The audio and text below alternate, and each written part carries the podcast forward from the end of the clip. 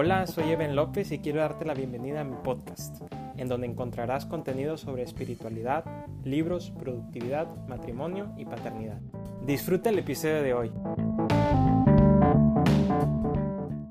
Bienvenidos a este nuevo episodio. Muchas gracias por eh, estar otra vez aquí con nosotros, una vez más.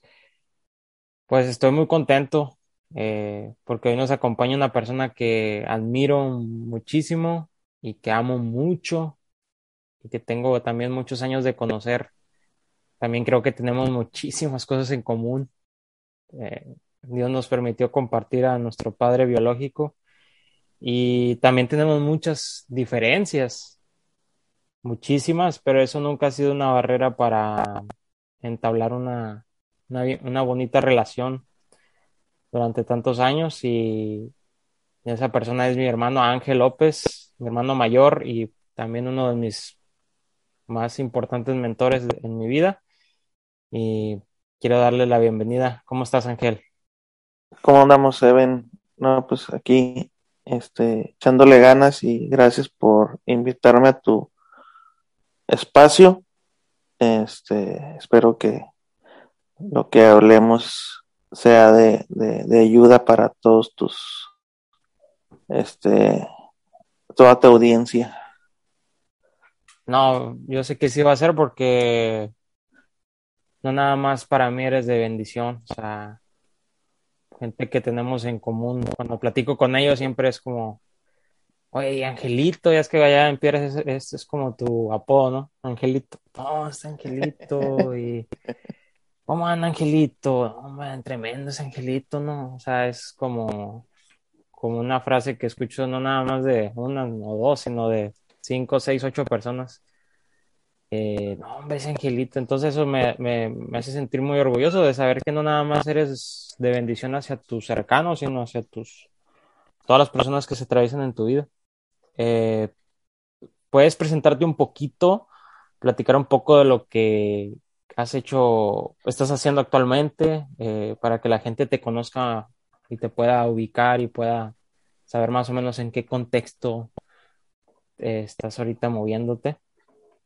Sí, bueno, pues eh, como bien sabes, eh, hago de, un poco de, de todo y pues básicamente pues soy padre de familia, soy esposo, este, tengo, gracias a Dios, 13 años ya de, de matrimonio, un hijo de 11 años y otro niño de casi dos, eh, o un año y medio, porque hasta octubre cumple dos. Entonces, este, eso es lo, que básicamente por ahora estoy haciendo, tratando de ser el, el, el, el mejor esposo y el mejor papá de mis hijos y después pues estoy tengo algunas actividades seculares para para pues la, la manutención verdad de, de, mi familia. Estoy laborando para una empresa este que se dedica a la venta y fabricación de productos de suspensión de vehículos. Eh, estoy ahí con algunas funciones sencillas como supervisión de, de, pruebas de durabilidad. Y, bueno, ya tengo ahí, gracias a Dios, acabo de cumplir 10 años en noviembre trabajando ahí, gracias a Dios porque pues en medio de ese, ese trabajo y, y me, me, ha ido bien. Dios me ha bendecido a través de, ese, de esa fuente de ingreso. Eh, pues también, ah, tú como bien sabes, eh, después de que mi papá se fue, eh, pues tuvimos que, bueno, no, no es que tuviéramos, sino que fue algo como algo sentimental, algo emocional, de querer continuar con la empresa que mi papá tenía, que está eh, dedicada ahí al ramo de las, de las fiestas particulares, a los eventos, este, diversos, ¿verdad? Como fiestas, como conciertos, como, como ceremonias, todo lo que es el alquiler de, de, mobiliario para, para atender ese tipo de eventos. Eh, y ahí estamos, ¿verdad? Echándole ganas también. Eh, Y en la parte ministerial, pues tenemos, gracias a Dios, ya este mes acabamos de cumplir cuatro años. Precisamente el día de ayer cumplimos cuatro años. Ayer, 4 de marzo, este, acabamos de cumplir cuatro años con, con una pequeña iglesia que, que, iniciamos.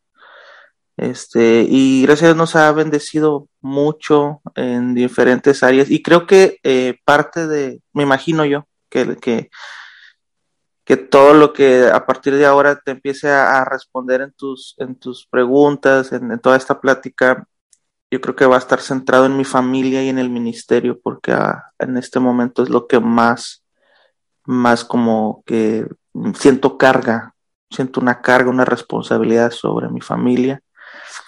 Eh, creo que está bien. Y sobre el ministerio, eso es lo que todo este tiempo, estos últimos meses, que me han llevado a pararme en un momento en el que tengo que tomar una decisión, una decisión que va a ser trascendente para lo que viene. Entonces, este, eh, no, no dejé lo del ministerio el último porque sea menos importante, sino creo que al contrario, porque ha formado parte de, de lo más importante en mi vida desde siempre y ahora más, más evidentemente. Entonces, este, pues tenemos ahí cuatro años con, con la obra, este, Dios nos ha bendecido, nos ha ido bien, a veces no nos ha ido tan bien, pero bueno, pues creo que es parte de, del, llamado, es parte de, sembrar, es parte de, de, de, de, lo que cuesta, de lo que cuesta seguir a Dios a Jesús, lo que cuesta eh, rendirnos a Él. Porque si todo fuera eh, sabor a miel, ¿verdad? Y todo, o sea, si fuera color de rosas, pues tal vez habría más gente que quisiera dedicarse a esto, pero no todos se quieren dedicar a esto porque es algo a veces difícil. Entonces, este, pues bueno, eso es lo que estamos haciendo y bueno, y pues entre otras cosas ahí le, echamos ganas en algunas otras cosas como ahora ya ves que estamos vendiendo algunas, algunos coches y, luego pues también tenemos una escuela de música. Eh, pero bueno, eh, te, te, adelanto eso, que tal vez para los próximos meses ya voy a enfocar un poquito más a, a mi familia, el, el ministerio y, y, a ver qué, qué Dios dice con respecto a, a, a lo secular para, pues para, digo, eso también es, es necesario en esta vida, ¿verdad? Tener de un, un, ingreso para poder sostener nuestras necesidades. Este, pero ya quiero este año empezar a tomar algunas decisiones para enfocarme más a, a o sea, estar más enfocado en, en cosas y, y, no perder tanto el tiempo. Excelente, ¿no? Pues gracias por, por la información y todo lo que nos, nos comentaste. La, ver, la verdad que no tuve mucho que pensar respecto a quién invitar para hablar acerca del tema de hoy. Desde el principio pensé en ti, eh, porque para mí eres una de las personas más productivas que conozco. Eh, no solamente te dedicas a hacer, sino o a ocuparte, sino a producir. Y para mí la productividad es el mero resultado del orden. O sea, alguien que es productivo es porque de alguna u otra manera es ordenado en su vida. Y de eso quiero hablar hoy. Y de eso quiero que nos platiques un poco de cómo tú has aprendido a, a, ser fiel a, a Dios con lo que te ha entregado y a tratar de hacer todo lo posible por, por multiplicar lo que tienes en tus manos, ya sea cuestiones de habilidades o tiempo y en algunas áreas también en lo material. Y también para que las personas te conozcan y vean también la perspectiva de un de alguien que que por muchos años ha estado en ministerio casi 99% tiempo completo y a la vez también sirviendo, eh, trabajando secularmente, o sea, el poder, porque siento que es una área que, que hay que hablar mucho y bueno, y esto va a ser un poquito recargado hacia los hombres, de que, como tú bien lo sabes, pues eres mi hermano, algo que nos enseñó papá es eh, el ser el líder de la casa en todas las áreas, no nada más en, lo económico, sino en lo espiritual, en lo emocional, en lo, en todo. Eh, y siento que, no quiero ya decir la mayoría, pero sí hay una gran parte de los hombres en la actualidad que van a la iglesia, pero no como líderes de su familia, sino simplemente porque van, o sea, no toman esa batuta.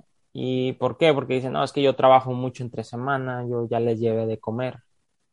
Todo lo demás ya le toca a mi esposa, que mi esposa los atienda para la escuela, que mi esposa los, los guíe en, la, en lo espiritual y, le dejan toda la esposa porque ellos sienten que lo del trabajo es nada más su única responsabilidad, el llevar, el tener el refri lleno, ¿no? Como se dice.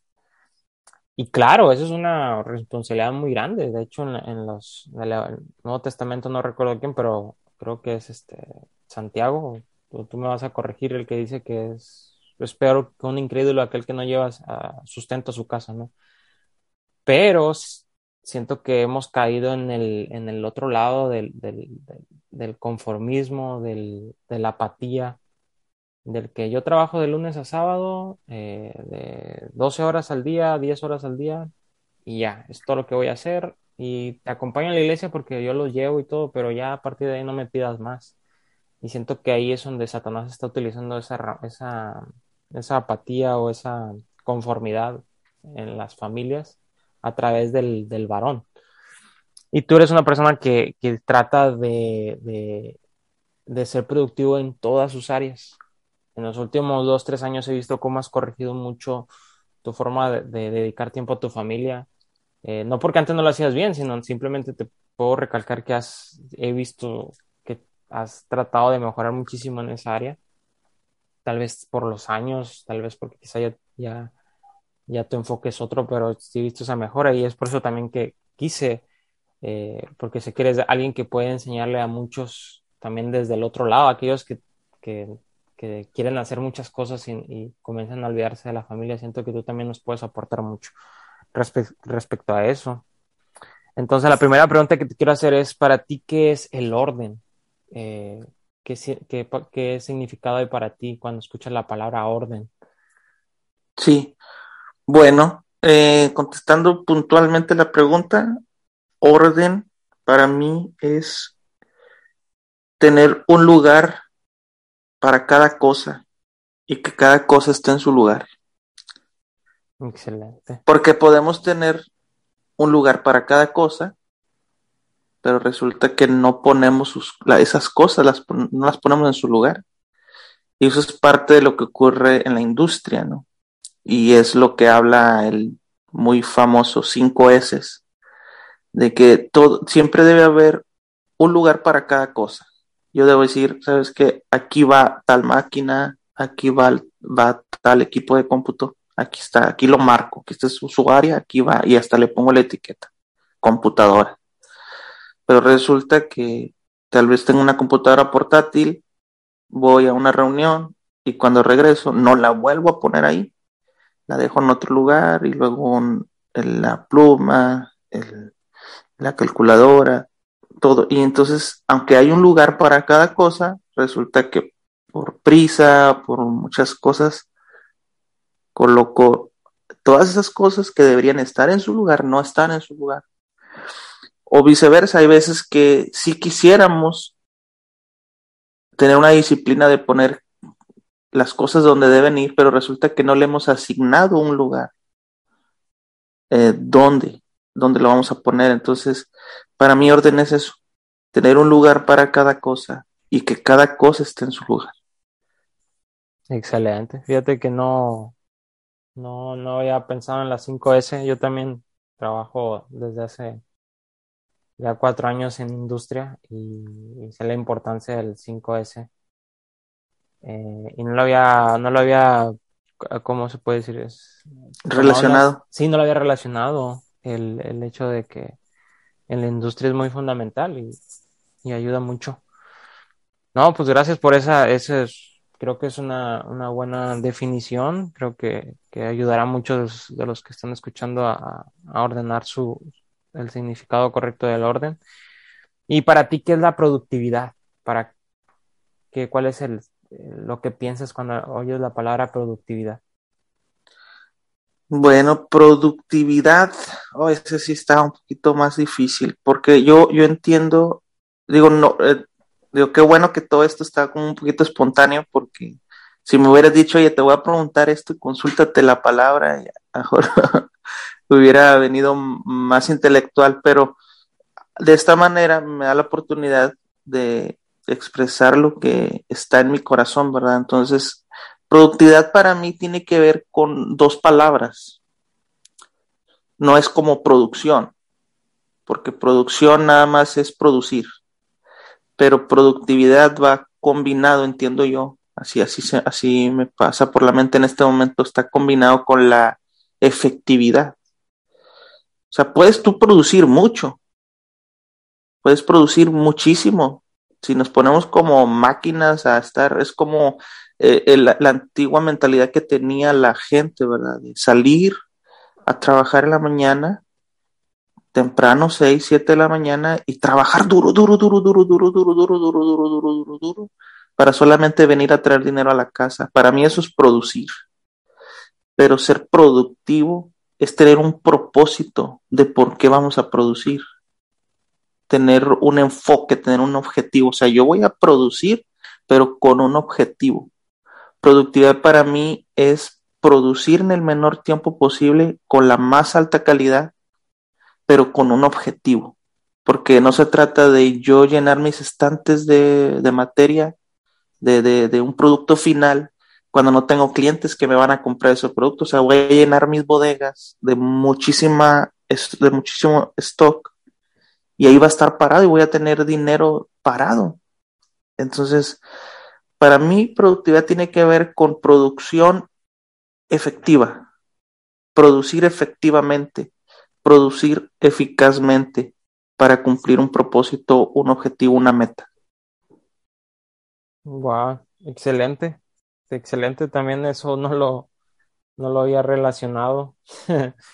Y sí, de hecho sí tenía pensado el mandarte las preguntas, pero luego después dije también lo que acabas de decir, de que quería que las respuestas te salieran más, más espontáneas, más del corazón, porque quiero que las personas te conozcan y que vean realmente tu perspectiva. Y sí, como dices, puedes producir mucho, pero, pero si no tienes un propósito, eh, vas a, a, producir en, en vano y también eso tiene, tiene mucho sentido. Eh, creo que estás en lo correcto. Sí, la productividad es eficiencia, que los resultados tengan eh, cierto, cierta ganancia superior a la inversión.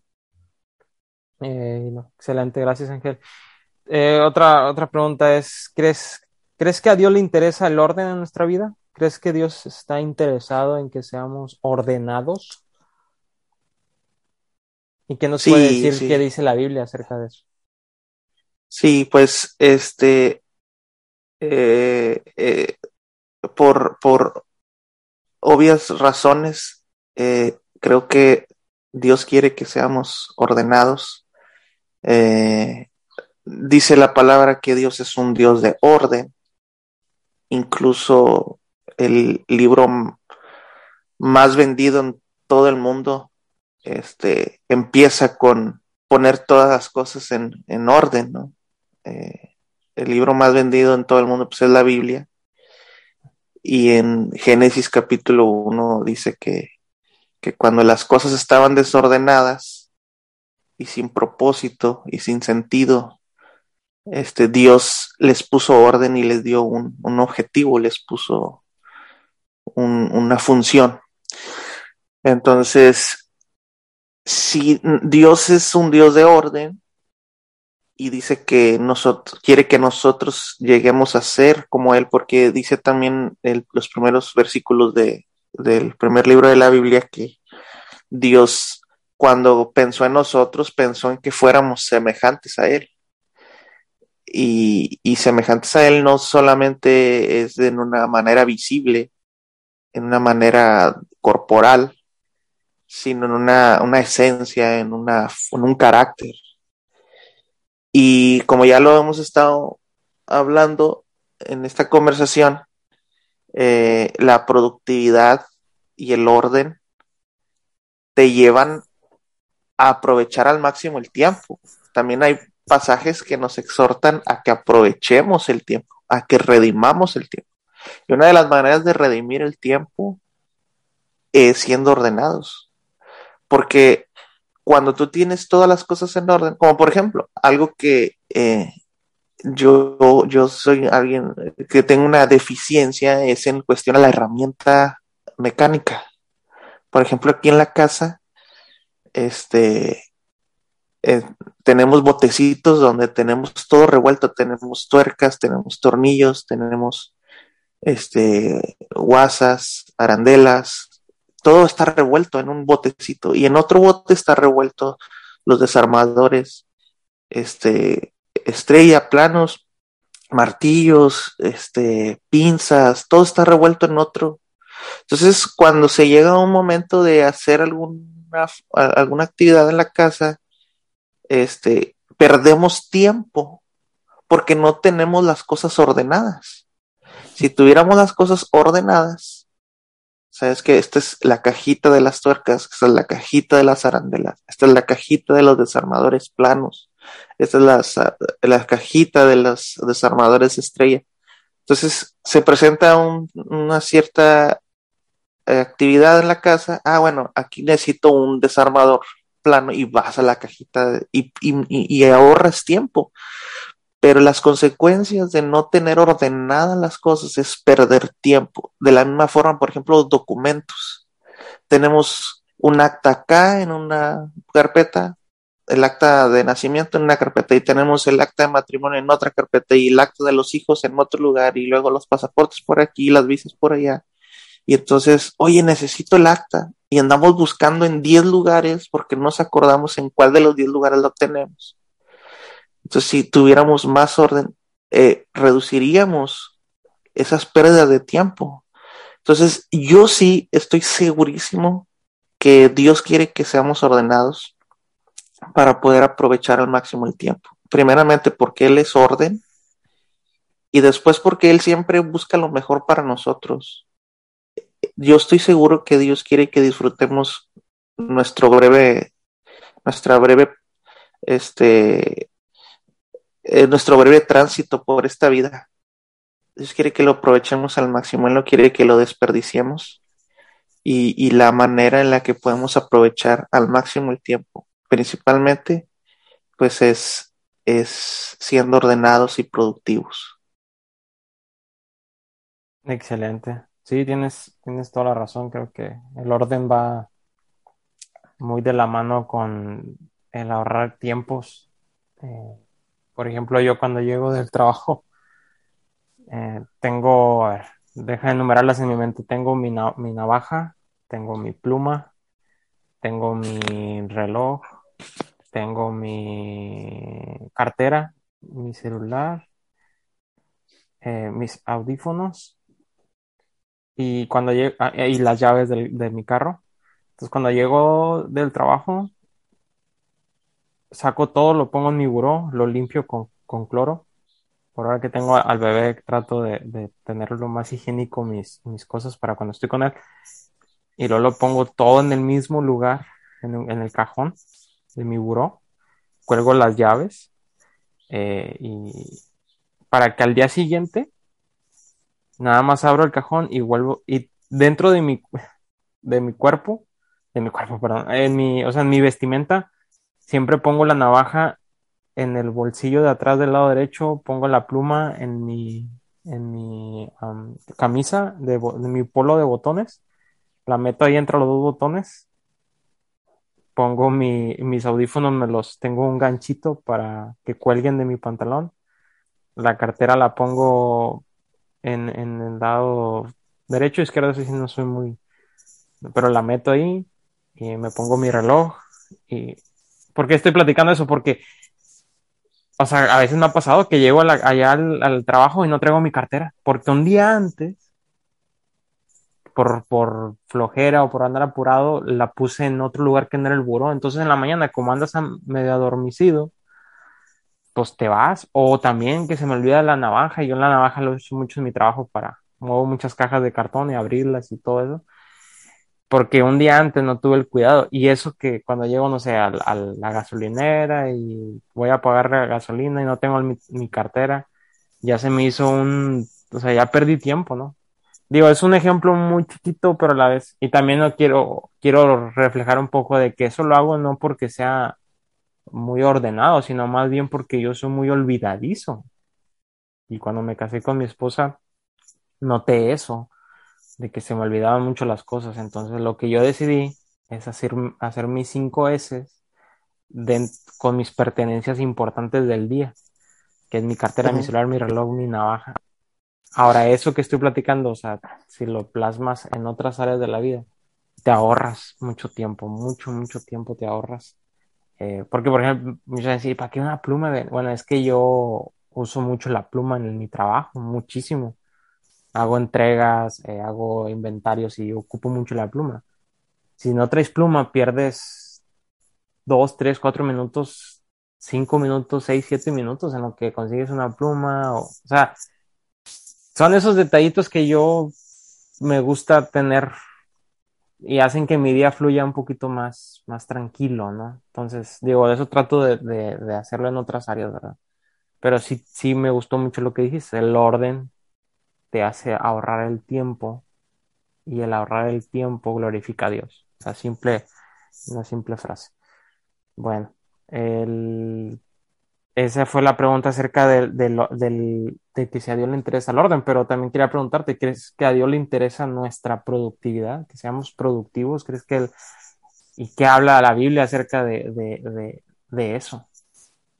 Sí, no, pues yo creo que, que sí, que sí le, le, interesa muchísimo el, la productividad, incluso este, fue una orden una orden directa. Eh, eh, el, orden es como, mira, yo soy así, yo soy ordenado este, y me gustaría que, tú fueras igual. Y eso te va a ayudar y te va a bendecir y, vas a disfrutar la vida.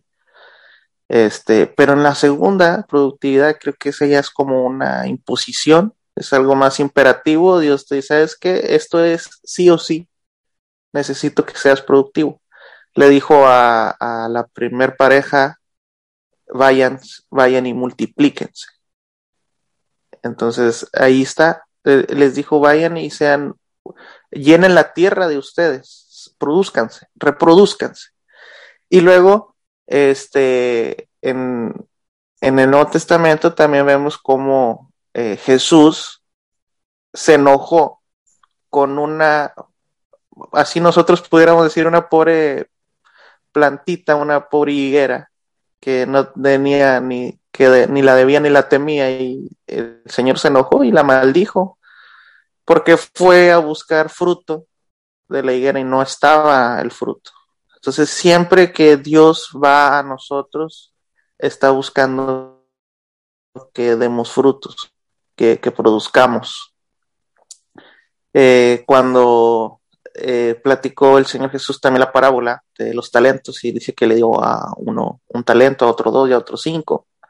Se enojó con, con el que no hizo nada, con el que no produjo, aquel, aquel hombre severo, dice, que le, que le, le, pidió cuentas al, al, al, que le había dado un talento y le dijo, es que como sabía que eras un hombre severo, que, que cosecha donde no sembraste, este, tuve miedo y fui y escondí eh, lo que me habías dado. Y le dice, pues por eso mismo, porque sabías que yo estoy esperando una ganancia de mis bienes, este, al menos lo hubieras metido al banco para que genera intereses, o sea, al menos usa la astucia, al menos usa la inteligencia, al menos usa un poquito la mente de que, bueno, ¿de qué manera puedo yo estar este, generando algo? Es como, por decir, muchas, veces nos limitamos a ir a trabajar. Bueno, voy y trabajo para ganar dinero, pero bueno, ¿cómo le puedo sacar provecho a que me tengo que levantar temprano? O sea, como quiera me tengo que levantar temprano porque si no, no me van a pagar. Si no me presento a trabajar, no me van a pagar. bueno, ¿cómo le hago para aprovechar que me tengo que levantar temprano, que tengo que ir a trabajar, que ya estoy ahí y estoy dejando de estar con mi familia por estar cumpliendo ciertas funciones en mi trabajo? Bueno, ahí, ¿de qué manera puedo hacer valer mi tiempo? Bueno, tal vez eh, ah, cuando se presenta la más pequeña oportunidad de hablar de Dios o hablar de esperanza a alguien que está en necesidad, tal vez siendo oídos de alguien que es tu compañero y te, te, confiesa algo que está pasando y ahí aprovechas para darle una palabra de ánimo. O sea, el Señor está esperando que nosotros produzcamos. Y dice, dice la palabra, hay dos, dos también hay dos, dos formas, ¿no? O sea, la palabra, la semilla, el, mensaje que es sembrado, pero también la preparación de, del corazón donde es sembrada la palabra. Y también el Señor Jesús nos cuenta una historia donde un sembrador un día fue a sembrar y había cuatro tipos de tierras, una tierra que estaba llena de espinos, otra tierra que estaba llena de piedras otra tierra que estaba cerca de una tierra buena, pero no era la tierra buena, y la tierra que sí estaba preparada. Y la que fue sembrada en, en, esa tierra preparada, tal vez en esa tierra este, molida, labrada, esa fue la que produjo. Y el Señor mide la productividad, porque dice que da producto, da fruto al 30, al 60 y al 100 por uno. O sea que Dios la mide y nuestro mínimo, nuestra mínima productividad debe ser el 30%. Ese debe ser nuestro estándar mínimo. Y el máximo pues es el 100 pero el Señor mide, o sea, Él no dice, ah, no, pues dio a 1%, o 5, 10 o 20, dice 30%. Tenemos que dar por lo menos 30%. Entonces, constantemente el Señor está hablando de frutos, de frutos, de frutos. También en otra parte dice, por sus frutos los conoceréis. ¿Por qué también el Señor demanda frutos o, productividad o, o producción? ¿Por qué? Porque es de la manera en la que nosotros podemos mostrar de qué estamos hechos. Nosotros de, esa manera podemos mostrar eh, quién es el que gobierna nuestra vida. No somos no, no, podemos decir que somos hijos de Dios, porque es como Trita también lo decía, nuestro padre nos enseñó a trabajar, pero no porque él nos decía, trabajen. Incluso él con sus palabras nos decía, no trabajen. Para eso yo trabajo, para que ustedes estudien, yo voy a trabajar, pero ustedes estudien. Lo que sí me acuerdo que él nos decía con sus palabras es, estudien. Cuando yo le decía, papá, llévame contigo a trabajar, él decía, no, tú quédate porque está fuerte el sol. Él no nos enseñó a trabajar diciéndonos que trabajáramos. Él nos enseñó a trabajar mostrándonos cómo se trabaja, ¿verdad? Entonces lo vimos a él trabajar duro siempre. Es algo que se impregnó en nosotros, o sea, o sea, yo no puedo estar acostado en mi casa porque pues lo que vi toda mi vida fue trabajar, trabajar, trabajar, producir. Entonces, es de la misma manera, Dios es un, ser productivo, vemos su creación, como hizo todo el universo, él, está produciendo, obviamente Él quiere que nosotros produzcamos y nos exhorta a hacerlo constantemente, por sus frutos los conoceréis, necesito que den fruto, necesito que estén dando frutos al 30, al 60, al 100 por uno. Eh, y aparte porque con sus frutos van a hacer que la gente me dé gloria a mí, me glorifique a mí. Cuando a ustedes los vean productivos, la gente va a creer en el Dios que ustedes hablan, en el Dios que ustedes predican. Cuando ustedes son, dan frutos, cuando ustedes producen y cuando son productivos, eso es para buen testimonio al mundo de lo que nuestro Dios es. Excelente. Sí, no, eh, mucha, mucha verdad en todo lo que, lo que comentaste. Mm, más acerca de mi papá, o sea, él, él y bueno, esto también se lo transmito a los, a los, los que nos escuchan, si ya son papás o en un futuro van a ser papás, traten de, de, de, de dar más ejemplo que, que, decirlo, ¿no? Porque así nosotros aprendimos de mi papá, él, él, él no nos decía mucho las cosas, él era. Y de la misma manera ahora nosotros somos, porque lo vimos a mi papá hacer las cosas de cierta manera, lo vimos trabajar mucho, lo vimos dedicar al ministerio. Entonces eso también es, es bonito que compartamos tú y yo, Ángel, el poder ahora hacer lo que mi papá hizo.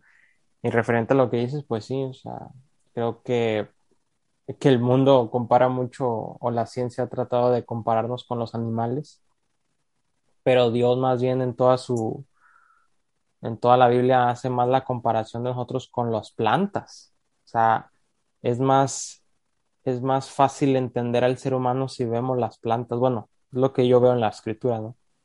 Desde que hay temporadas que damos frutos, hay otras temporadas que no damos frutos, de que si estamos a un lado del río, de, las aguas, eh, siempre estaremos verdes. O sea, hay muchos detalles en la Biblia, por nuestros frutos los conoceremos. Entonces, las plantas realmente son más parecidas a nosotros que lo que son los animales. ¿no? Bueno, eso es un, un, breve comentario y, me gustó cómo lo cómo relacionaste eso y cómo el, Dios en el cielo yo siento que sí. Es que dice, no, que nos va a pedir cuentas de todo eh, lo que hayamos hecho. Entonces creo que cada cosa que hagas, por más insignificante que parezca, y aparentemente no mala, Dios te va a pedir cuentas. De cada segundo que invertiste en, ciertas actividades, él, te va, Él nos va a pedir cuentas. Eh, ¿Y cómo, cómo ordenas tú tu vida, Ángel? ¿Cómo priorizas? ¿Cuáles son tus prioridades? ¿Cómo las has, o sea, en estos últimos años, eh, todos estos años que has de vida adulta ya, cómo tú has trabajado en, en ordenar tu vida y establecer prioridades? Bueno, eh, ¿cuál, ¿cuáles son mis prioridades? Pues ha sido como una, una regla de vida que en algún momento, no sé cuándo, pero Dios, Dios me rescató. Eh, él, él, puso eso en mi, en mi corazón. No me acuerdo, te digo, no recuerdo exactamente el momento, pero en algún momento de mi vida decidí que Dios sería para mí la prioridad. Dije, Señor, yo nunca te he visto, yo solamente he escuchado de ti. Eso es lo que mis padres me inculcaron, eh, creer en ti, en el Dios de la Biblia, de creer en Jesucristo que dio su vida por nosotros. Eh, he tenido algunas, bastantes, podría decir, bastantes confirmaciones de la existencia de Dios. Muchas veces he estado en aprietos. Le he pedido a ese Dios que mis padres me enseñaron a buscar. Y cuando menos pienso, eh, el problema está resuelto. Entonces digo, no, pues no puede ser que no crean que Dios está ahí cuando Él me ha ayudado en muchas veces que lo he necesitado. Pero realmente yo nunca he tenido una experiencia visible, una experiencia así que digas, yo vi un ángel o, Dios se me apareció o, o vi un, en un sueño Jesús se me apareció y me habló, no. Y por otro lado me, me da gusto saber que, que es así, que yo creo en Él, porque Jesús mismo dijo, bienaventurados los que sin ver creen. Y eso es la fe, eso es precisamente la fe, es el músculo más fuerte que puede tener un, un seguidor de Cristo, la fe. Y la fe es eh, creer en lo que no ves, es, es estar seguro de que las cosas existen solamente porque Dios lo dijo. Esa es la, la certeza de lo que se espera y, y, la convicción de lo que, o sea, yo estoy convencido de que Dios existe, aunque nunca lo he visto pero eso es la fe y, y, y, me gusta, me gusta experimentar esta fe, porque hay muchos que tal vez sí vieron a Dios o, o, Dios se les manifestó de alguna forma y, aún así eh, batallan para tener una vida más firme en el camino de Dios y etcétera, ¿no? Eh, entonces yo en algún momento de mi vida dije, Dios, tú tienes que ser mi prioridad, siempre va a ser mi prioridad, sobre todo, sobre todo, sobre trabajo, sobre escuela, sobre sueños, sobre metas, sobre familia. Dios siempre va a ser mi prioridad. Y en segundo lugar, también en un momento decidí que mi familia sería otra de mis prioridades. Entonces, en el orden sería número uno Dios y en el número dos familia y número tres, este, pues todo lo, lo que pues a veces uno tiene que hacer, ¿no? En esta ocasión me atrevería a decirte que en el tres está ya sea un trabajo secular o un trabajo eh, ministerial. Puedo decidirme hacer algo secular y no tengo por qué pensar que eso está ofendiendo a Dios. ¿Verdad? Es el tercer, la, la tercera prioridad yo pienso que tiene que ver más como el sentirse uno satisfecho, algo más emocional. ¿Sabes qué? O sea, yo estoy acá haciendo un trabajo que no es algo ministerial, o sea, a lo mejor estoy haciendo tortillas, me dedico a vender tortillas. Bueno, ¿eso qué tiene que ver con Dios? No, pues no tiene nada que ver, pero pues no estoy, no le estoy robando a nadie, estoy haciendo algo honesto y eso me genera una satisfacción porque soy productivo, porque tengo mis clientes, porque genero un, ingreso para mi familia y estoy bien. Me da para comer, me da para vestir, tengo una casa, etcétera, me va bien, estoy bien. O podemos decir, ¿sabes que yo me dedico al ministerio? ¿Por qué? Porque yo soy pastor, o porque yo soy evangelista, soy predicador, o porque soy conferencista, llevo la palabra de Dios, el mensaje de esperanza a la gente, y pues de alguna manera también tengo que tener un ingreso para poder hacer eso a lo que me dedico. Pero hay mucha gente que se dedica o que hay mucha gente que se pudiera dedicar al ministerio porque lo ve como un trabajo, pero realmente en su vida personal, o sea, en sus prioridades no está Dios en el número uno. Entonces yo pienso que de nada sirve tener un muy buen ministerio si no está Dios en primer lugar. Yo pienso que eso es lo que debe ser siempre. Dios en primer lugar y luego la familia, porque también, o sea, como dije, lo mencionaste tú, una, una parte de la Biblia dice, el que no provee para su casa es peor que un incrédulo. Entonces, un incrédulo de entrada ya sabemos que está condenado a un castigo eterno. La palabra de Dios lo dice en Marcos 16. Dice, el que no cree ya ha sido condenado. Bueno, dice que los que no proveen para su casa son peores que un incrédulo. Entonces, ¿en qué, parte de la condenación estarán los que no proveen para su casa? No. Entonces, por eso yo me atrevo a decir que siempre debemos tener en segundo lugar a nuestra familia. Ese es el, ministerio que Dios nos dio, es el ministerio más importante. La iglesia eh, es, algo muy bonito, eh, es una comunidad en la que nos, vemos bendecidos, donde podemos bendecir a otros. También es parte de lo que Dios nos manda hacer por, por naturalidad.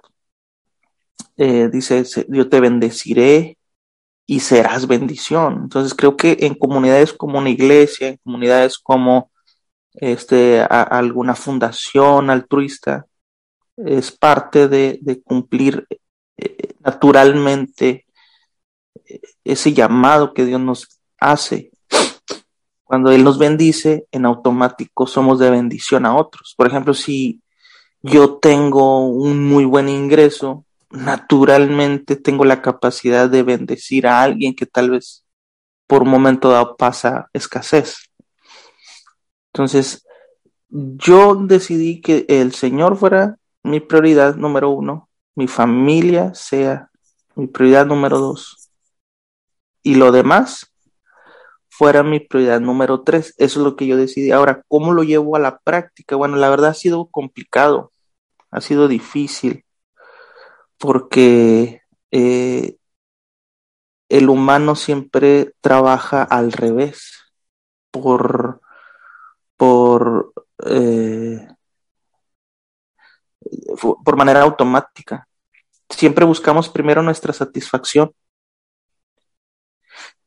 y luego buscamos estar cerca de la gente que vemos. Y al último, ándale, se me olvidaba que tenía que orar a Dios o se me olvidaba que tenía que leer la Biblia. Eso es algo normal, pienso yo, o algo común, no normal, a lo mejor es algo común que a mí me pasa y yo pienso que a muchas personas, a todos, todos les pasa, es lo que yo pienso, que a todos les pasa. Siempre buscamos primero satisfacernos nosotros. Y me daba mucha risa el otro día que veía que criticaban a, a un cantante muy, a un cantante cristiano muy conocido, que puso en uno de sus, de sus redes sociales, ámate a ti mismo y luego ama a Dios Creo que ese es el orden que deberíamos, algo, algo así, estoy parafraseando lo que dijo. Y un montonal de gente, te digo entre comillas, cristiana, criticando. No, pero es que si no dice la Biblia. La Biblia sí no dice, la Biblia dice ama a Dios y, ama a tu prójimo. Y aquí dice que no, que primero te ames a ti, luego a tu prójimo y al último a Dios, ¿no? Y empezaron a, a criticar.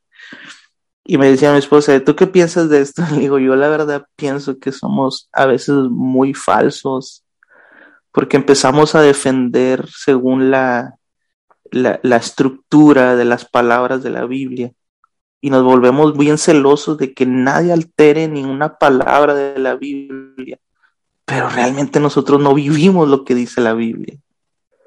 Porque si realmente amáramos primero a Dios, para empezar no estuviéramos criticando algo tan básico. O sea, yo lo entendí más como que esa persona estaba expresando lo que realmente hacemos. Primero nos amamos nosotros, luego amamos al que vemos y al último amamos a Dios, aunque no debería ser así. Pero vivimos a veces una falsa fe pretendiendo que somos alguien que realmente no somos.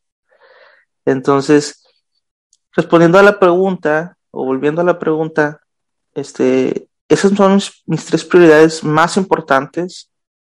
Creo que son las básicas, son las únicas que tengo.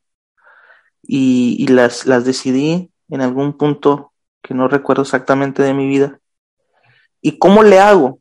Bueno, ¿cómo le hago? Pues me esfuerzo cada día, me esfuerzo por, por volver a la esencia, por volver a la raíz, cada mañana, cada día, trato de no olvidarme de, cuáles son las cosas que yo... Yo soy una persona que yo no me gusta jactarme de nada de lo que hago.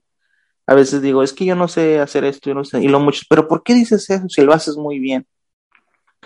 No, pues no sé, a lo mejor es una falsa humildad, pero de lo que sí siempre me he jactado y si estoy mal le pido perdón a Dios por eso. Pero si algo siempre me he jactado desde que me gusta cumplir mis palabras. Me gusta cumplir mis promesas. Y no me gusta decir algo que no voy a poder cumplir o que se me va a hacer difícil cumplir.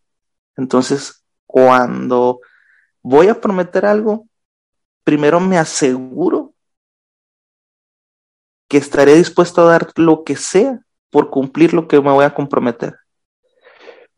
Entonces un día yo prometí servir a Dios con toda mi vida, con todas mis fuerzas, con todo lo que yo soy. Y cuando a veces se me quiere olvidar, o cuando a veces no estoy batallando en cumplir esa promesa, me acuerdo de la promesa y no puedes, o sea, yo no soy alguien que, que no cumpla lo que dice. Entonces, si yo un día le dije a Dios que le iba a servir para siempre, con todas mis fuerzas, lo tengo que cumplir sea lo último que haga. Entonces, este, ¿cómo le hago? Bueno, ¿cuáles son mis prioridades? Ya las dije. ¿Y cómo le hago? Bueno, volviendo a, a ese valor que según digo yo que tengo, que es el cumplir mi palabra. Si yo prometí servir a Dios, tengo que hacerlo todos los días de mi vida. Si yo prometí darle su lugar a mi familia, tengo que hacerlo aunque me cueste a veces, aunque a veces se me olvide, tengo que volver a la esencia, volver a la raíz y recordar que mi familia es mi segunda prioridad. No puedo poner a mi familia por debajo de mi trabajo o debajo de mis sueños. No puedo poner a mis sueños por arriba de Dios, no puedo poner. A veces se me olvida y termino poniendo mis sueños en primer lugar, pero recapacito y digo, no, perdón, Señor, y sabes que mi sueño a un lado, tú, Señor, es el primer lugar en mi vida y mi familia es el segundo. Así lo hago. No sé si, si, si, revolví todo, pero eh, básicamente a los que te escuchan les quiero recordar este, cuáles son mis prioridades, Dios, familia y mi, mi trabajo, ya sea secular o ministerial. Esas son mis tres prioridades en ese orden. ¿Cómo lo hago? Este, aferrándome a la promesa que un día hice de, de, de, echarle ganas a, a cada una de estas tres prioridades.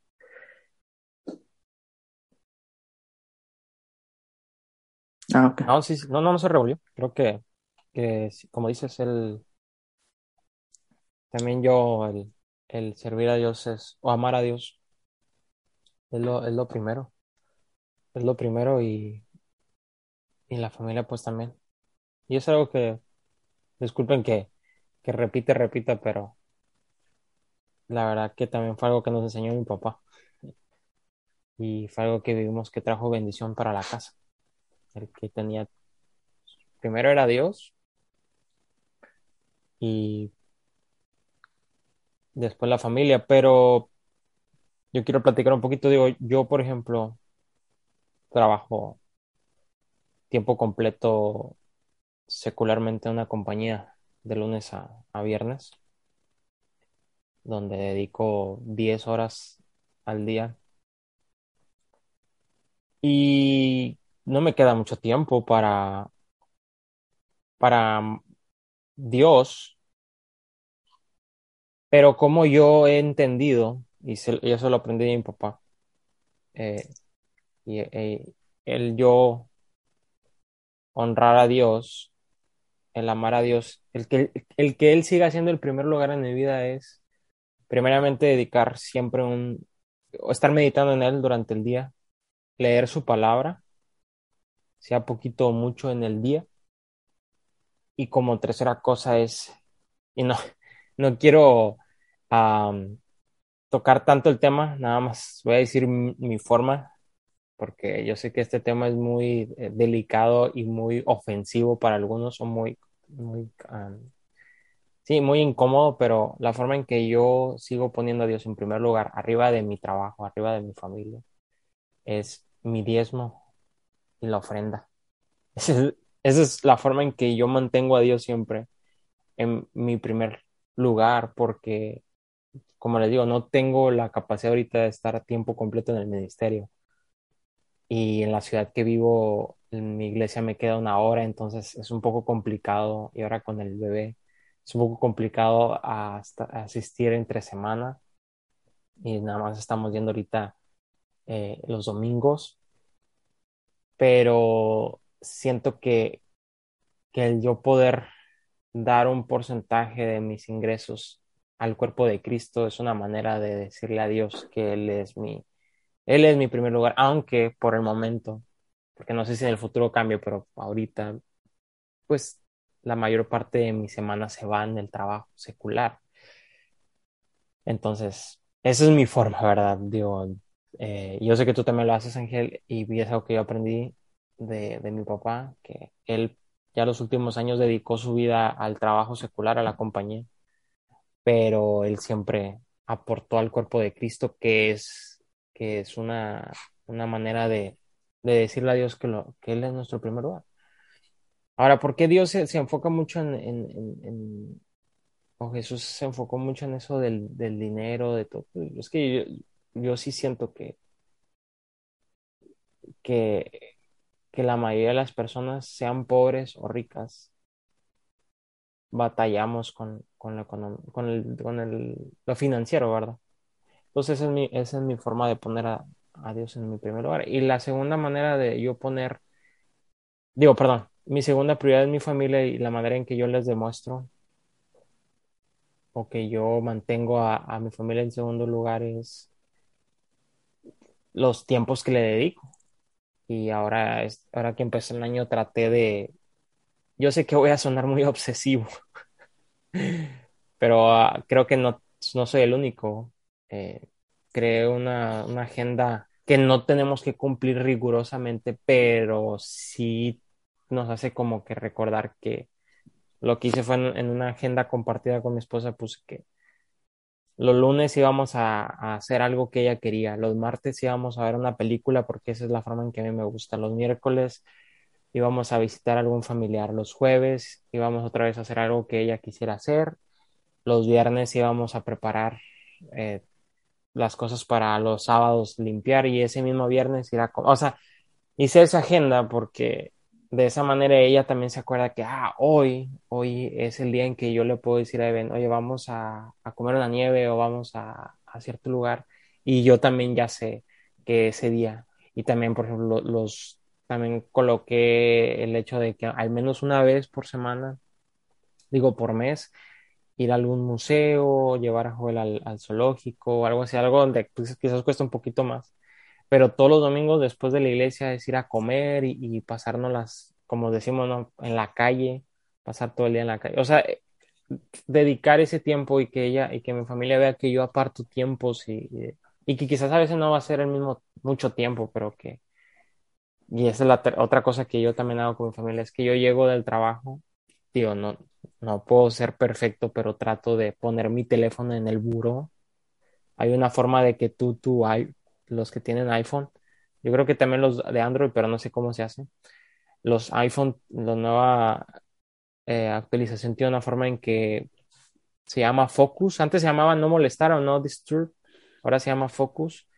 Y está padre porque yo puse que, o se coloca aquí la, automatización de que cuando a una milla, creo, es una milla, si no mal me equivoco, de cuando voy a llegar a mi casa se, se activa el focus y se bloquean todas las notificaciones, no puedo recibir, no recibo llamadas y se, y se, y se colocan nada más ciertas aplicaciones en la pantalla.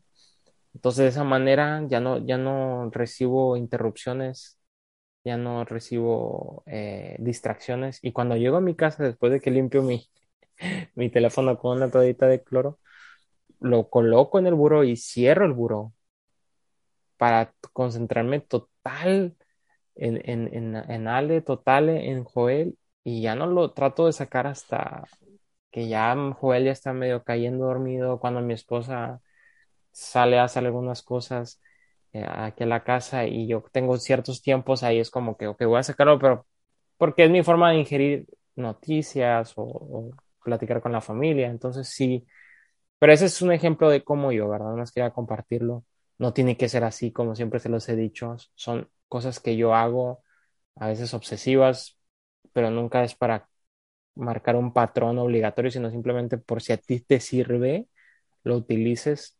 Y también lo que dijo Ángel, nuestro invitado, o sea, lo que él, él está aportando no es algo que tiene, tenemos que hacer, sino él está aportando para que tú tomes la, lo que más te convenga y porque cada persona somos, somos diferentes. Bueno, eso es lo que quería compartir.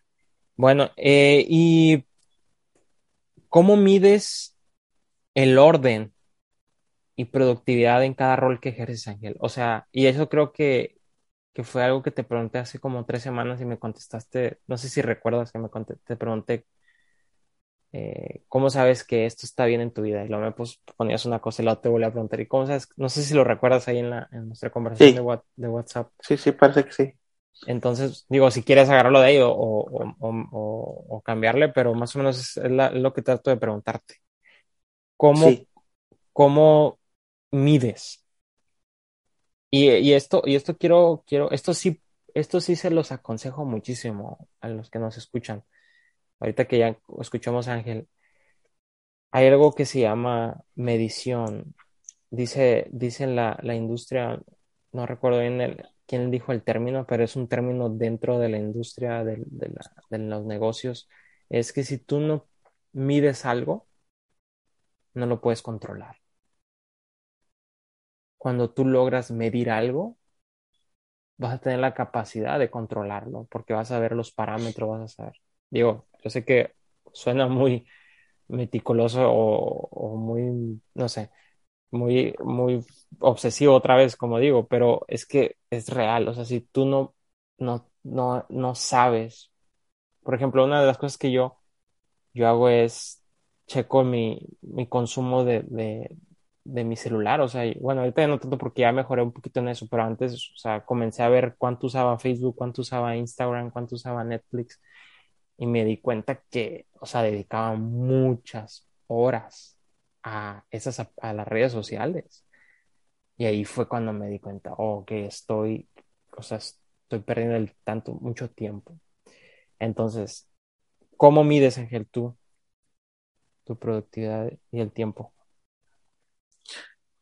Bueno, eh, eh, la, la, la, agarrando mis, mis, mis tres prioridades, este, quiero, quiero expresarlo de la siguiente manera. Yo mido mi productividad con, con respecto a, a mi primer prioridad, que es Dios, cuando en la segunda y en la tercera prioridad todo va de lujo. Cuando yo veo a mi familia feliz y cuando veo que en mi trabajo, en mi trabajo estoy dando resultados, siento que esto es la consecuencia de poder tener una buena asignación de lo que es Dios en mi vida. O sea, como lo, hablábamos al principio de la conversación, todo debe tener su lugar. Entonces, si yo pongo a Dios realmente en primer lugar, por consecuencia me va a ir muy bien con mi familia y me va a ir muy bien en mi trabajo. De esa manera yo mido. Cuando me empieza a ir mal en el trabajo, eso es como una alarma. Oye, ¿qué, ¿qué, está pasando con mi relación con Dios? ¿Estoy realmente dándole a Dios lo que Él merece? ¿Estoy realmente dándole su tiempo? ¿Estoy, ¿Estoy realmente pasando tiempo con Dios? ¿O por qué me está yendo mal en mi trabajo? O sea, tengo que hacer un análisis y ahí es cuando hago un alto, analizo y digo, no, pues sí, es que realmente me he olvidado de Dios. A Dios no le he dado su lugar, no lo he glorificado, entonces Dios no me va a ayudar. Y esa es la, la, la ventaja y desventaja que tenemos los, los hijos de Dios que cuando no tenemos a Dios, y fíjate, aunque Dios debe ser nuestra prioridad, también Dios debe estar en medio de nuestra segunda y tercera prioridad. O sea, Dios debe estar en primer lugar, en segundo y en tercero. Entonces, cuando me va mal en mi trabajo, en mi caso, como ya lo mencionaste tú, no, no, es, no es para todos, pero en mi caso, cuando algo pasa mal en mi trabajo, yo regreso a, mi prioridad número uno y digo, Señor, pues perdóname porque no te he dado el tiempo a ti, porque no te he glorificado a ti, porque me desenfoco, porque me salgo del propósito. O sea, si yo estoy haciendo esto es porque yo tengo un propósito tuyo aquí. No estoy simplemente viviendo, no, soy, no estoy simplemente existiendo, estoy con un propósito aquí. Y también cuando a veces las cosas no van bien en, mi en mi familia, vuelvo otra vez a Dios. Bueno, tal vez no le estoy dando a Dios su lugar, o tal vez estoy invadiendo el espacio que, que merece mi familia con mi trabajo, con mis cosas seculares, con, con, mis funciones diarias. Estoy invadiendo el espacio de mi familia y también eso está afectando. Entonces a Dios lo mido así, o sea, mi relación con Dios la mido así. Cuando en la 2 y en la 3 algo está tambaleando, quiere decir que no le estoy dedicando de la manera correcta a Dios el tiempo, no estoy dedicándome a Dios como debe ser. ¿Cómo mido eh, en mi familia? Bueno, con mi familia lo mido así cuando yo veo a, a mi esposa feliz, cuando veo a mis hijos felices. Eh, eso, eso digo, ah, wow, o sea, porque yo puedo trabajar mucho para traerle a todo lo que necesita a mi familia, pero, o sea, en cuestión a, la comida, al vestido, a eso, pero si no le estoy dando lo que necesitan en la parte emocional, pues estoy fracasando. Entonces, cuando eh, eh, yo lo mido así, cuando veo a mi esposa triste, cuando veo a mi esposa estresada, enojada, digo, bueno, entonces yo estoy provocando eso en ella. Tengo que recap recapacitar, analizar, bueno, qué es lo que está provocando esto y lo corrijo. ¿Cómo, cómo lo mido eh, en el trabajo, bueno, pues este, terminando mis tareas diarias. Sabes que tengo este, esta meta, tengo que entregar este reporte, tengo que entregar esta información. Y cuando lo logro en el día, digo, ok, creo que aproveché el tiempo, fui efectivo, fui eficaz, fui productivo y todo va bien. Cuando eh, hay más agradecimientos y felicitaciones de parte de mis superiores y no tanto regaño, digo, bueno, entonces creo que lo estoy haciendo bien. De esa manera lo mido yo.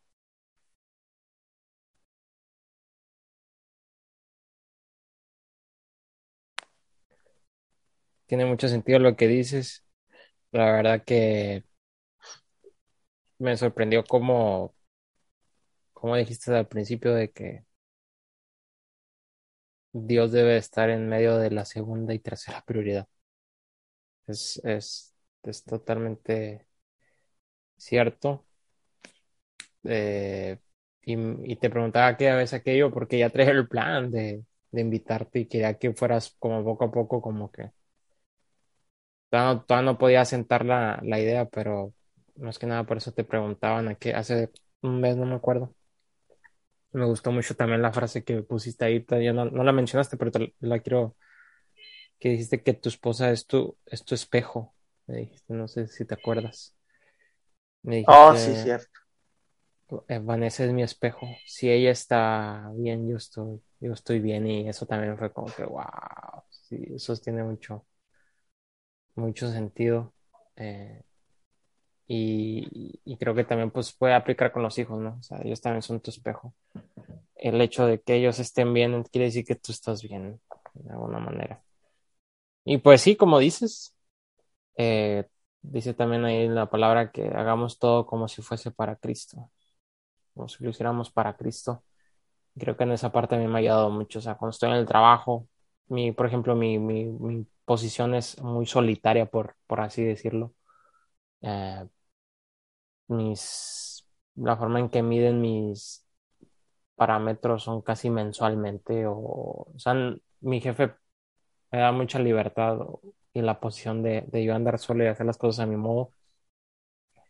Y en cierta parte yo pudiera, yo pudiera, eh, como dicen, hacerme menso en ciertos momentos del día y, y, y perder el tiempo eh, pero me acuerdo que todo lo que estoy haciendo, no, no, es más, no, Jesús está a un lado mío, viéndome que lo estoy haciendo.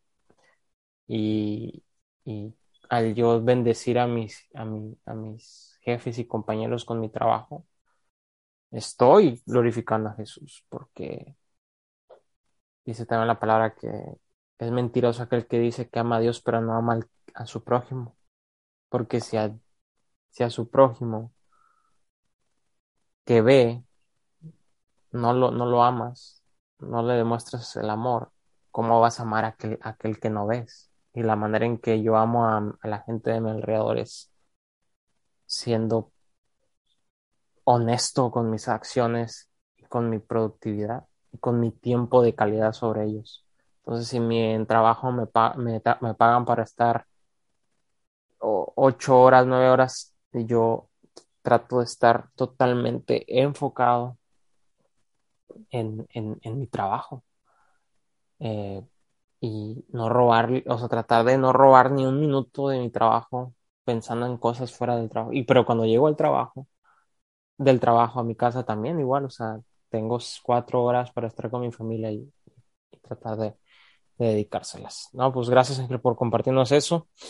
¿Y cómo diferen, diferencias, diferencias? Creo que, que no, no, sé cómo se dice la palabra. ¿Diferencias? Es diferenciada con acento en la, en la I. ¿Cómo diferencias? Eh, disculpen, mi, no, no, soy muy bueno con, con, las acentuaciones, ni en inglés ni en español. Eh, ¿Cómo diferencias entre estar afanado y ser productivo? O ser productivo, o sea, ¿cuándo te das cuenta que ya estás, o cómo tú mides más o menos cuando ya, sabes que esto ya no, ya no es, ya no es ya no estoy buscando la productividad, simplemente ya me afané. Allá, como más o menos ahí, como... Y también si, si tienes algún tipo de, comentario que quieras dar a los que nos escuchan. Sí, este, pues mira, yo pienso que el afán el, el, del afán va, va, el afán va de la mano, o más bien el estrés. Cuando tú ya estás estresado, cuando va implícito el estrés en una actividad, eso es afán. Pero cuando tienes todo bajo control, cuando eh, hay, hay paz en el corazón, cuando dices, bueno, voy a hacer esto, pero ya sé que todo, que todo va a estar bien porque lo estoy haciendo en tiempo, en forma, porque lo estoy haciendo con buena calidad. Eh, eso tiene que ver con productividad. Cuando la, la actividad no te genera estrés, es productividad. Pero cuando la actividad te genera estrés, eso es afán.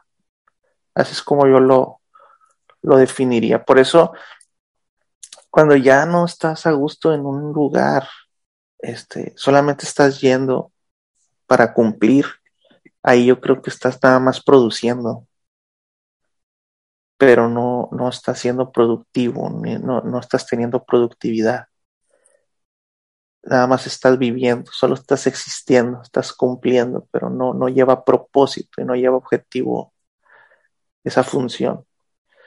Entonces, básicamente así, así lo entiendo yo, así es como en este momento se me viene a la mente la diferencia entre afán y productividad es que uno conlleva estrés y el otro trae tranquilidad, seguridad, paz.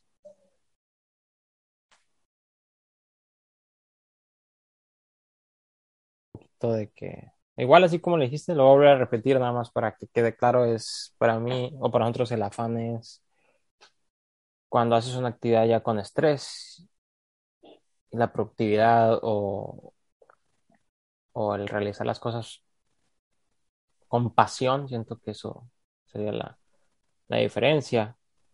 Eh, ¿Y qué errores respecto al orden y productividad, o sea, qué errores de lo respecto a lo que hemos estado hablando has cometido y cómo, cómo has logrado superarlos? ¿Cómo has mejorado en tu área de, productividad y orden en los últimos años? Ándale. Está buena la pregunta. Eh, errores. Errores que he cometido. Bueno, pues eh, errores yo creo que los cometo a diario. Porque como te mencionaba, este, por, por naturaleza, en automático, siempre buscamos nuestro, nuestro propio deleite, nuestro, nuestro placer, el, nosotros, yo, yo, yo Ángel quiero estar bien, yo Ángel quiero sentirme bien, yo Ángel quiero disfrutar la vida. Entonces, cuando no te sientas a analizar y solamente te dejas llevar, pues te lleva esa corriente de, tu, de, tu, de tu esencia, de tu carácter, de lo que eres. Entonces, a diario cometo errores a diario, se me olvida dedicarle el justo tiempo a mi familia a diario, por ejemplo, y, cometo esto, y yo creo que por eso, como bien dices, me elegiste a mí porque soy alguien que está lleno de actividades. Y una de las preguntas que me hacen, ¿cómo es que logras hacer tantas cosas?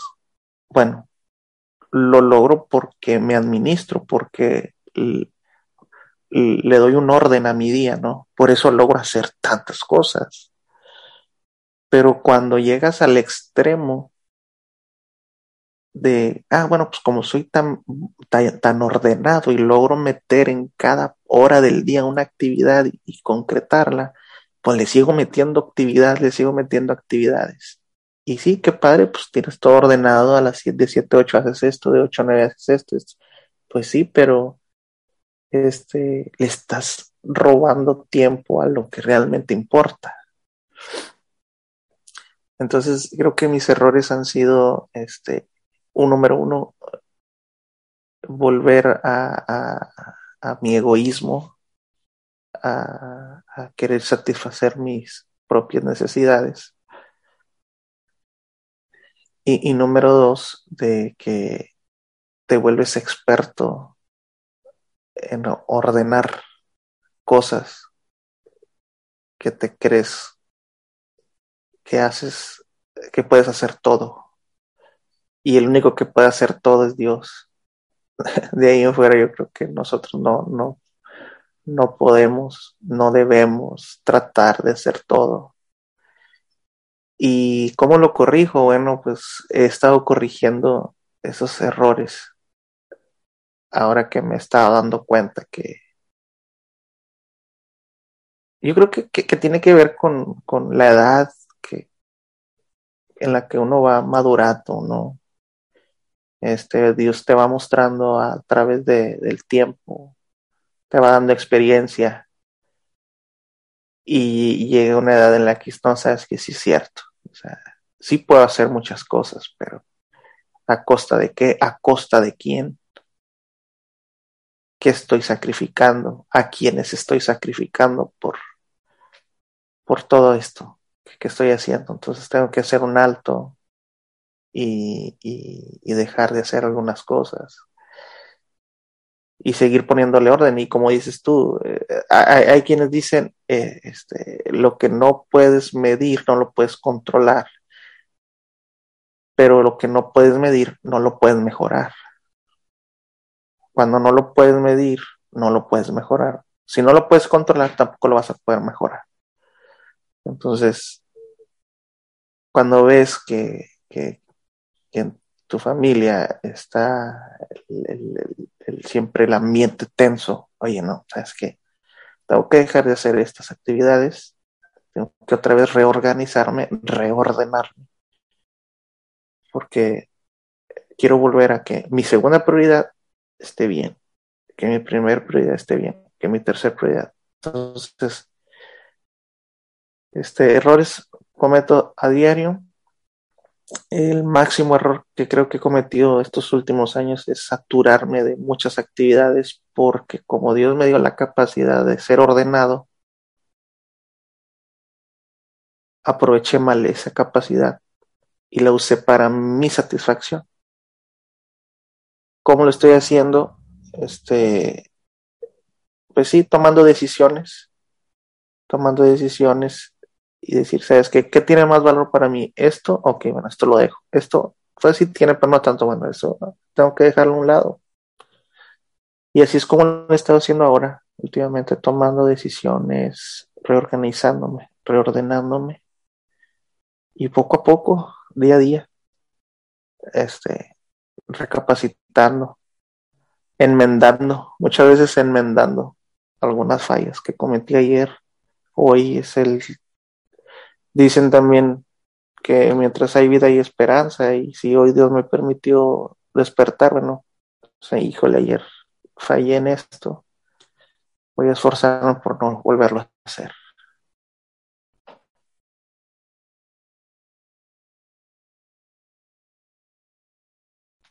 Hablar de nuestros errores, pero yo creo que mucha gente va a aprender de lo que está escuchando, de ti, como dijiste, mucha gente tiene esa perspectiva de ti, que haces muchas cosas y a veces hay que profundizar para que se den cuenta de que no es fácil, que va a haber ciertos errores, ciertas consecuencias, pero de que sí es bueno, es bueno el buscar eh, ser lo mayor productivo como hablábamos al principio.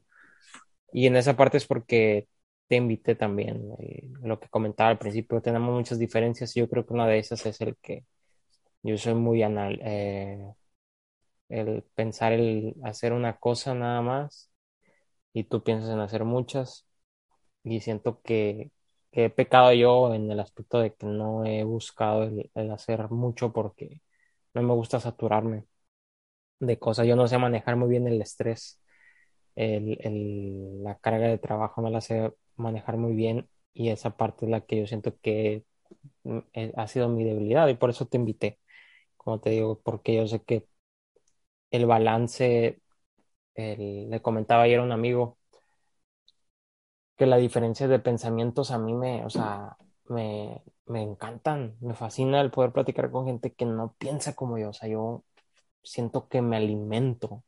En cambio, cuando hablo con alguien que es igual que yo, digo, no, es porque también me aburra, aburran mucho, pero siento que no, no, no absorbí nada, ¿no? O sea, porque me dan la razón en todo, me piensan lo mismo que yo acerca de ah, política, de, de, espiritualidad. Pero cuando hablo con personas como tú, o como, como hablaba con Corey en el episodio pasado, que miran, la, miran las cosas diferente, muy diferente, a mí me enriquece bastante. Eh, ¿Y qué opinas del descanso? ¿Cómo relacionas el orden, productividad y el descanso? ¿Y qué, qué dice el... ¿Qué piensas que... ¿Qué crees que piensa Dios acerca del descanso? Sí. Bueno, pues creo que dentro de nuestro, nuestra vida, nuestro diario vivir, tenemos que buscar momentos de descanso. Eh, es bueno, es saludable para nuestra mente. Fíjate que algo de lo que yo he aprendido mucho de la gente, de los de, la mm, cultura estadounidense, en general, no, yo mejor no todos son así, pero básicamente la perspectiva que tenemos acá en México de los estadounidenses es que ellos siempre procuran tener sus tiempos de recreación, este, los fines de semana, eh, en ciertas épocas del año, salir a vacacionar.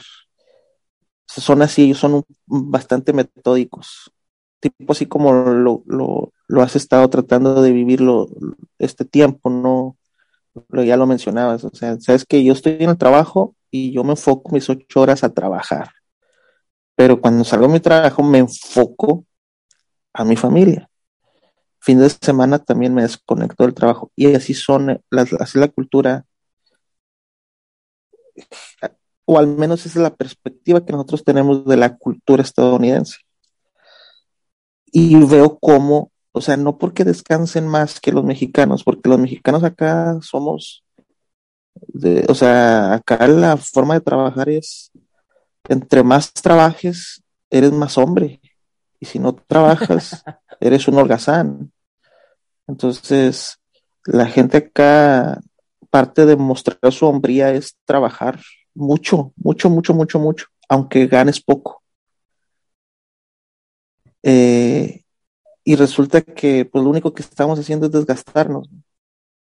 Y, tal vez porque acá en México pues la, mano de obra es barata y, la, misma industria pues a eso nos lleva, ¿no? Porque pues, la industria va a tratar de, de, pagar mano de obra lo más económico posible para tener más ganancia.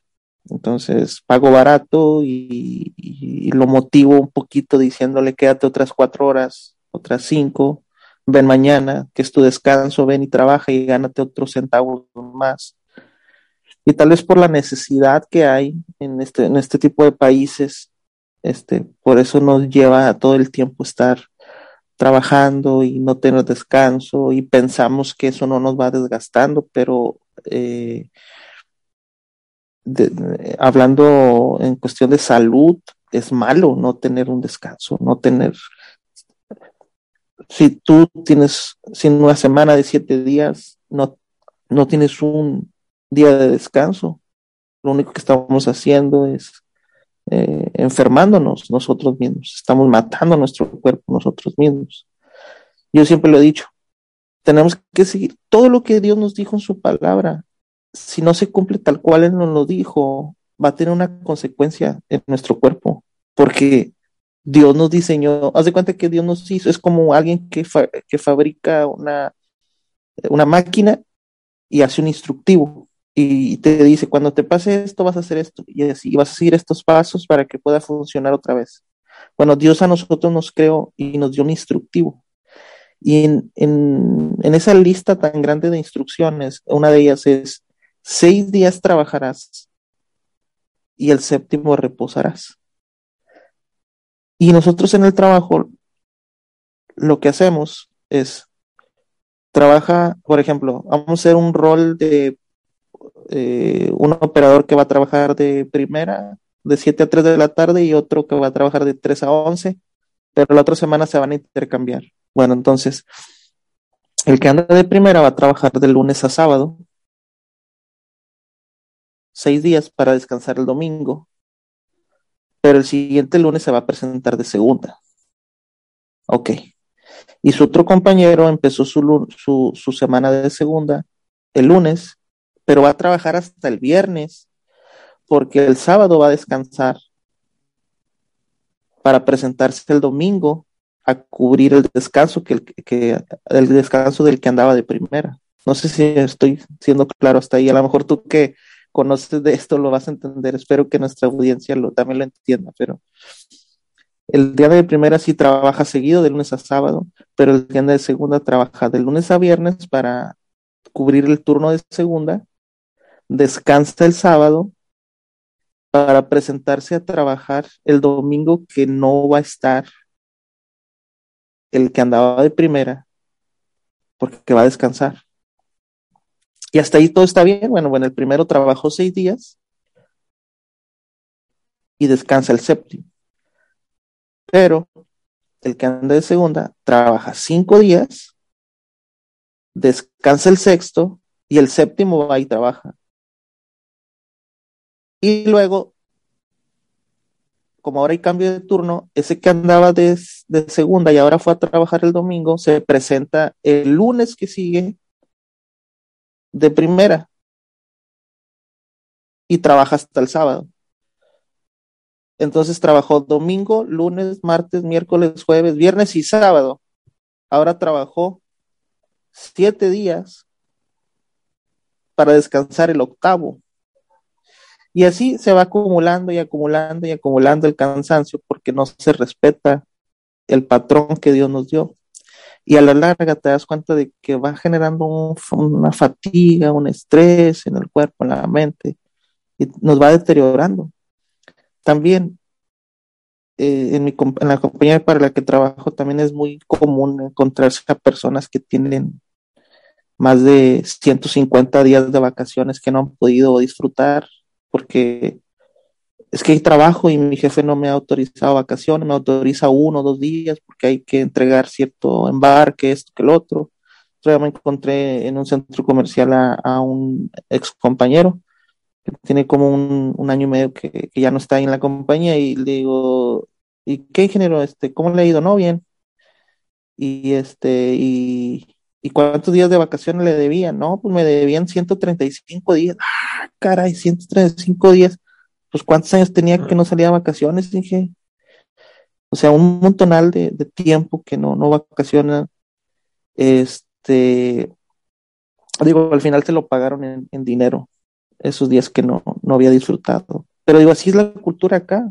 La cultura es no descansar y lo único que estás haciendo es desgastando tu vida para una persona que es dueña de esa compañía eh, y tú no estás teniendo tiempos de calidad contigo mismo, con tu familia, lo único que estamos haciendo es enfermarnos. Entonces, ¿qué opino yo? Yo creo que es fundamental buscar tiempo de descanso en, los, en el momento que debe ser, en el patrón que Dios nos enseñó. Y yo pienso que Dios está interesado en nuestros días de recreación, de descanso, porque los, los inventó, Él mismo reposó, y no por una cuestión de que estuviera fatigado, sino porque es necesario producir, trabajar en seis días, pero después hacer un alto para tener como una especie de, reinicio, un reset en nuestra vida. Y, a lo largo de, de, la vida, en, una semana de siete días hay un día de descanso, pero también el Señor dijo que seis días se iba a, forzar a la tierra para que produjera frutos, pero al séptimo día iba, al séptimo año, perdón, se iba a dejar reposar la tierra. Entonces, en toda la naturaleza, Dios enseña que debe haber un tiempo de, de reiniciarse, de dejar descansar, para que cuando se vuelva a, a trabajar, ya sea uno o la tierra, produzca de la manera que, que se debe. Eso es lo que, lo que opino yo. Gracias, excelente. Sí, comentabas al principio de la cultura norteamericana de aquí Estados Unidos y bueno, tal vez hay gente de México que lo hace, yo no lo vi, al menos en mi contexto que viví en México, ahí en Negras, no, no vi tanto. Quizás sí en algún momento sí pero yo siento que lo que más le he aprendido aquí a la, a la gente, eh, a los americanos, es que para ellos el descanso no es estar todo el día acostados, sino salir a, pasear, a caminar a algún parque. Y no, y no creen que, que, la, que el americano, bueno, en, mi perspectiva hasta ahorita, yo tengo dos años aquí, pero, o sea, no crean que es gastar mucho dinero, o sea, no simplemente van a un parque aquí cerca, hacen unos hot dogs, unas hamburguesas. Eh, o sea, para ellos el descanso no es estar todo el día acostados, o para la mayoría de ellos. Y yo siento que eso es algo que, que, que como mexicano, al menos yo tenía el error, ¿no? De que, ay, hoy es sábado, voy a estar, o sea, todo el día acostado viendo la tele, está bien suave, está bien padre. Y, Oye, dime, dime, dime, dime. Y, y, y, yo creo que es consecuencia del, del, tanto trabajo, o sea, trabajamos tanto, la cultura de acá es, tienes que trabajar bastante, y entonces el único día que tienes de descanso, no quieres hacer nada porque es demasiado el trabajo, trabajaste de 7 de la mañana, a veces hay gente que se la pasa haciendo dobletes toda la semana, de 7 a 11, de 7 a 9 de la noche, de 7 a, a 8 de la noche, todos los días. El domingo lo que quiere es estar totalmente inerte, no se quiere ni mover. Entonces, por eso, para poder tener un, un, domingo, un sábado un poquito más de recreación, necesitas en el, el lunes enfocarte, decir, sabes que voy a trabajar 8, 10 horas y el demás voy a descansar.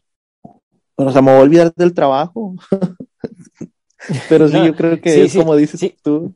Sí, de, de, hecho, o sea, es lo que oí ayer en un podcast, o sea, ahora los, la forma en que, que llega esta información a tantas personas, hay personas que viven en contextos muy complicados y que lo que yo estoy diciendo le va a parecer ofensivo, es decir, oye, pues tú bien padre, vives allá en Estados Unidos, trabajas nada más 40 o 50 horas a la semana, o sea, sí, es totalmente cierto, pero yo también trabajé en México poquitos años, pero algo que yo le platico siempre a mi esposa, a Ale, que papá trabajó mucho, Ángel, y o sea, aquí está mi hermano que me va, me, puede decir que no o, o, o respaldar, es de que a pesar de que papá trabajó mucho, Ángel, te pregunto, ¿tú sientes que hubo ausencia de papá en casa? Mm, ay, está medio difícil esa pregunta porque a mí me tocó vivir otro, otro, un, pequeño tiempo. Bueno, sí, tiempo sí, me llevas casi 10 años.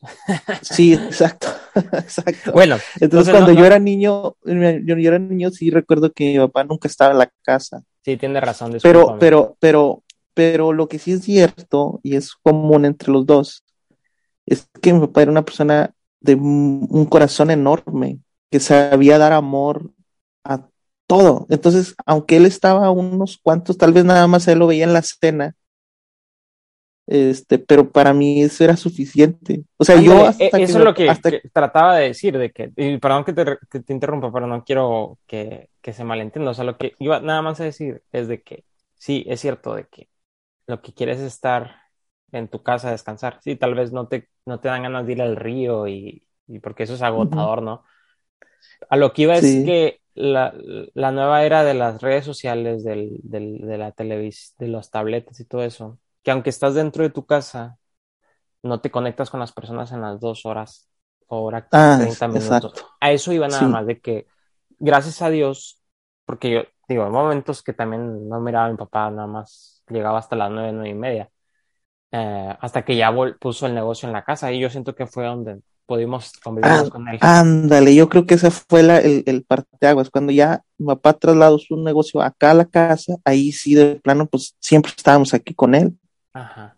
Y cuando, pero a mí también me tocó poquitos años de cuando papá tenía el negocio eh, en otro lugar. A lo que iba nada más era de que yo, y siento que era gracias a que no había redes sociales y eso, o los teléfonos inteligentes, pero yo me acuerdo, al menos yo, que la hora de la comida era que todos estábamos ahí platicando y riéndonos, y aunque eran 30, 45 minutos en el día, después de que llegaba él a las 9, 9 y media de la noche, que por cierto cenábamos muy tarde, este, esos, esos ese momentito yo, yo senté a mi papá ahí.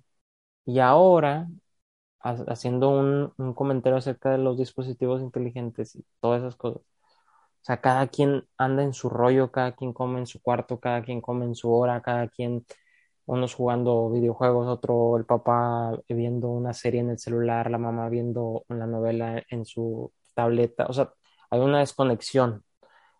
Que esos momentos chiquitos de 30, 40, una hora, no los, cuando llegan al momento de descanso, dicen, no, yo me voy a sentar aquí acostado y voy a ver una serie en mi celular y todo el día aquí voy a aventarme siete capítulos y que tu niño se ponga a ver YouTube y tú en tu celular una hora sí, está bien, pero, o sea, yo siento que, que eso no es lo que Dios quiere del descanso. Yo siento que el descanso para Dios significa el reconectarte con tu familia, aunque seas de bajos recursos, ahí en tu lugar, en tu, en tu casa, el, el, oye, vamos a platicar, vamos a comer en la mañana algo aquí juntos en la mesa, en la tarde vamos a jugar algo, vamos a, hacer una actividad aquí en la casa, vamos a salir a, barrer la banqueta juntos. O sea, esa conexión que antes existía pre, pre redes sociales o pre dispositivos inteligentes, creo que era la que fortalecía mucho a las familias.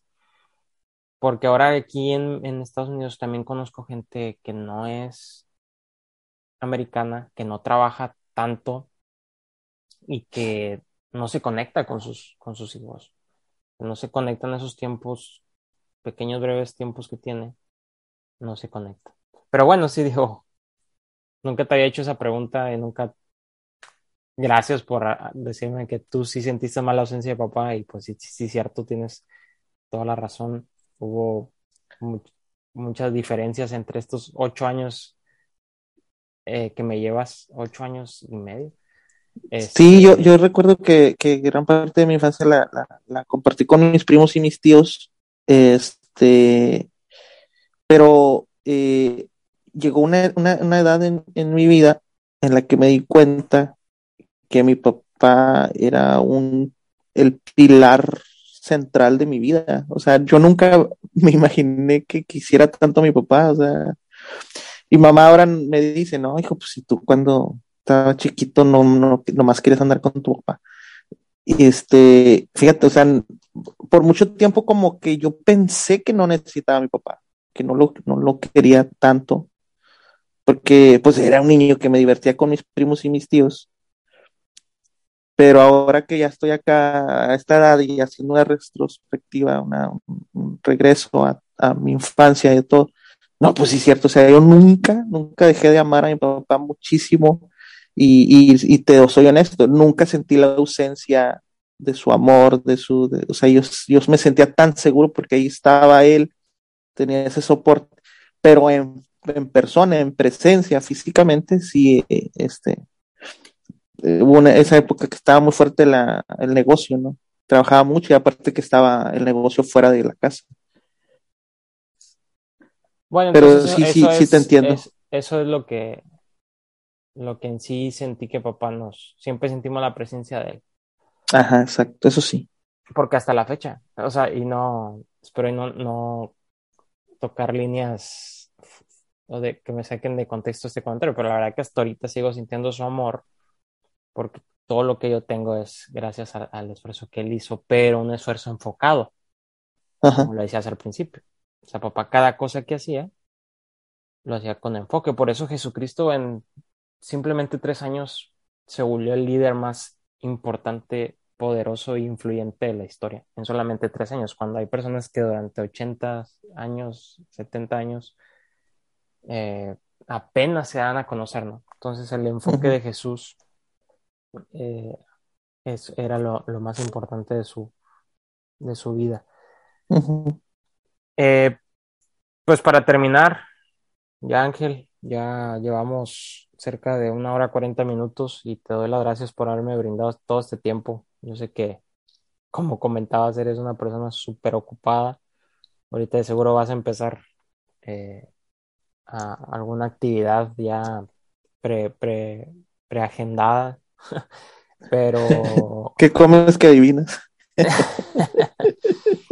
sí, no, yo, yo sé que, que, que a, a este son estas dos horas que me, casi tres que me, me brindaste, o sea, las valoro mucho, porque sé que es tiempo que pudiste haber estado con tu familia, pero, pero yo sé que, que, ellos, que ellos lo entienden y que saben que esto es para, para bendición de, de, de los demás. Entonces, ya para terminar, ¿qué le dirías a las personas que nos escuchan? ¿Qué consejo ya final le dirías acerca del orden y la productividad? Ya para concluir. Sí, pues este recién leí el artículo que, que vas a estar este, lanzando los próximos días y yo creo que me hacía clic mucho y te lo comenté. Este, todo lo que mencionaste ahí, yo sentía como Dios me hablaba mi vida, mi corazón, eh, de que muchas veces queremos conquistar grandes escenarios cuando los, los escenarios que parecieran más insignificantes a veces son los más importantes. Y por querer comernos el mundo, dejamos de, de disfrutar esos momentos que, que, nos mantienen vivos, que nos mantienen enfocados, que nos mantienen con propósito, con objetivo. Y, y el orden es un tema, uff, básico, básico. Y el Señor Jesús también lo habló. Eh, por ahí hay una, una información, ustedes lo pueden consultar en internet, pero eh, los, judíos son, son personas que, que los números, a los, a los, números le dan mucha importancia y, cada número tiene un valor, tiene un significado. El número uno pues representa a Dios porque dice que Dios es uno. Oye Israel, Jehová nuestro Dios, Jehová no es. Eh, el número dos también tiene un, significado. El número tres, el número cuatro, el número cinco, que son los dones, los ministerios, apóstol, profeta, evangelista, maestro, pastor el 6, que es el número de hombre, el 7, que es el número de la perfección, el, no, el 8, que es el número de reinicio de, de cosas nuevas. Y así, ¿no? El número 10 representa orden. Y entonces digo, ah, mira, el número 10 representa orden. Pues por eso cuando uno hace bien su tarea en la escuela, a uno le ponen 10 porque el 10 representa esa calificación máxima de que hemos hecho un buen trabajo. Eh, en, los equipos de fútbol, los que traen la camisa con el número 10 son los, por así decirlo, los hombres más importantes del equipo. El número 10 se le asigna a, a, a las personas que son, son clave en determinadas actividades, en determinadas funciones. Y resulta que hay varios hechos en la Biblia que muestran el número 10. Eh, Daniel le dijo al jefe de los eunucos que probara con ellos acerca de la comida que iban a, a, estar, de la que van a estar participando. Dijo, haz la prueba con nosotros 10 días. Y luego el Señor Jesús relata una historia acerca de unas vírgenes que estaban esperando al esposo. Y dice que eran diez. Dice, ¿a qué compararé el reino de Dios? Lo voy a comparar a diez vírgenes. Porque el número diez representa orden. Pero si Jesús dijo que el número diez, o sea, diez vírgenes, lo compararía al reino, de Dios, entonces yo entiendo que el Dios representa orden y el reino de Dios es orden. Entonces cuando nosotros le decimos al Señor, venga a nosotros tu reino, lo principal que debe venir a nosotros es orden. Cuando nosotros le decimos a Dios que queremos que Él esté en nuestras vidas, lo primero que tiene que estar en nosotros es el orden. Dios no va a iniciar nada en nosotros si no hay orden. Estoy seguro que hay muchas cosas que Dios está a punto de entregarte. le hablo a aquellos que nos escuchan. Está a punto Dios de entregártelo, pero hasta ahorita se lo ha reservado porque está esperando a que tú te ordenes, a que tú ordenes tu vida. Yo mismo, yo mismo no he recibido algunas cosas, algunas promesas de Dios porque me ha faltado poner algunas cosas en orden, me ha faltado ordenarme. Entonces mi recomendación es esa. Pongamos en orden nuestra vida, pongamos en orden algunas cosas que están fuera de lugar. Y entonces se va a cumplir lo que has estado esperando por mucho tiempo, porque eso es el reino de Dios. Orden. Gracias, gracias Ángel por tus por tu comentario final. Creo que eh, el artículo se va ya se publicó en este momento. ok. Porque este podcast va a salir después de que publique el artículo. Eh, pero sí, de hecho también por eso te lo compartí para que si usaras, lo usaras como base para la plática de hoy. Y pues gracias, gracias por, por eso. Creo que, que tienes todo, toda, la, toda la razón respecto a eso del orden. Es la manera en que Dios llega a nuestras vidas. Digo, a veces Él hace cambios, pero después del cambio te dice, ordena tu vida. Cuando le dice a la, a la mujer, después de, de que impide que la apedreen, después le dice, no, o sea, vete y no peques más. O vete y sé ordenada, ¿no? O sea, es casi casi con lo, lo que le dice. Vete y sé ordenada. También al, al, al paralítico de Bethesda lo ve de nuevo y le dice, no peques más, porque no te vaya a venir algo peor. O sea, sé ordenado, sé ordenado. Es lo que, o sea, atrás de la palabra pecado siento que, que viene desorden. Eh, eh, y pues sí, eso sería todo, Ángel. Muchas gracias por tu tiempo. Gracias por todos los, todas las cosas que nos platicaste el día de hoy, los comentarios muy precisos, muy, sé que va a ayudar a muchas personas este audio. Y pues espero no sea el, último que hagamos. Eh, espero y podamos volver a grabar algo juntos. Y pues no sé si quieras dar algún tipo de, de promoción acerca de, de, tu iglesia, de la escuela, de, de, tu misma página, algo que quieras, para que la gente sepa dónde encontrarte, cómo, cómo se llama la página de tu iglesia, la página de tu escuela, dónde pueden encontrar. Sí. Ok, bueno, pues yo estoy en las redes sociales, en, en Facebook, básicamente es la plataforma que me quedé yo ahí, ya no, no, intenté usar Twitter, intenté usar varias cosas, pero no, no, no soy muy a eso. Este, ya me quedé ahí con, con Facebook, ahí me pueden encontrar, tengo mi página como Ángel López, este, y también tengo mi cuenta. Estoy, tengo, tengo dos cuentas, que una es Ángel López y otra es Ángel Eduardo. Este, en otro, en otro episodio les platicaré por qué, porque tengo dos. Cualquiera de las dos que me quieran agregar está bien. Eh, ahí me pueden enviar la, solicitud de amistad. Y si quieren, quisieran conocer un poquito más nuestro ministerio, este, pues está, la página de la iglesia que está como facebook.com diagonal un lugar íntimo. Eh, ahí pueden ver fotografías y algunos posts que colocamos de, lo que hacemos en la iglesia. Y eh, con respecto a la escuela de música, nos pueden encontrar como facebook.com diagonal ICAM oficial, ICAM con doble M de, de mamá, I-C-A-M-M oficial. Y también ahí pueden encontrar algo de lo que estamos haciendo este, con, con los ministerios de alabanza. Eh, y eh, eh, con, con, con, la iglesia, leche y miel. Este, también pueden, eh, si, si, algún día quisieran escuchar algunas conferencias que, que hemos dado en la iglesia, pueden buscarnos como leche y miel en, en YouTube. Lo que es YouTube, ahí también tenemos material fíjate, el otro día estaba revisando, no sé si ya son 50 conferencias o treinta y tantas conferencias.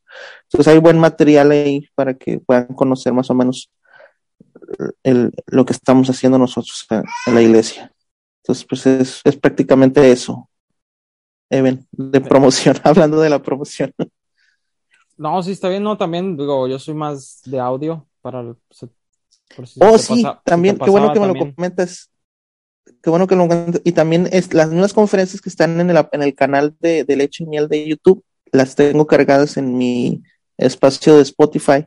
En Spotify me pueden encontrar como Pastor Ángel López. Y son las mismas conferencias, pero el puro audio. Es PS. Ángel López. Ajá. Así es, PS. Ángel López. Voy a tratar de dejar acá abajo los links para que escuchen eh, si, son más de audio o si son de video. YouTube y Spotify están las predicaciones o mensajes que ha dado a las personas, principalmente Ángel, pero otras personas también ah, eh, que enseñan en la iglesia de mi hermano también. Ángel las ha compartido ahí para que puedan escuchar eh, los, mensajes, ¿verdad? Que Dios está compartiendo a través de, de Leche y Miel. Bueno, pues muchas gracias, Ángel. Que tengas un excelente día. Eh, hoy es sábado, son las 9.47 de la mañana y pues como te dije, muchas gracias. Dios te bendiga y estamos en contacto. Ya está, no, pues muchas gracias por la invitación y un saludo a todos los que te escuchen. Dios los bendiga.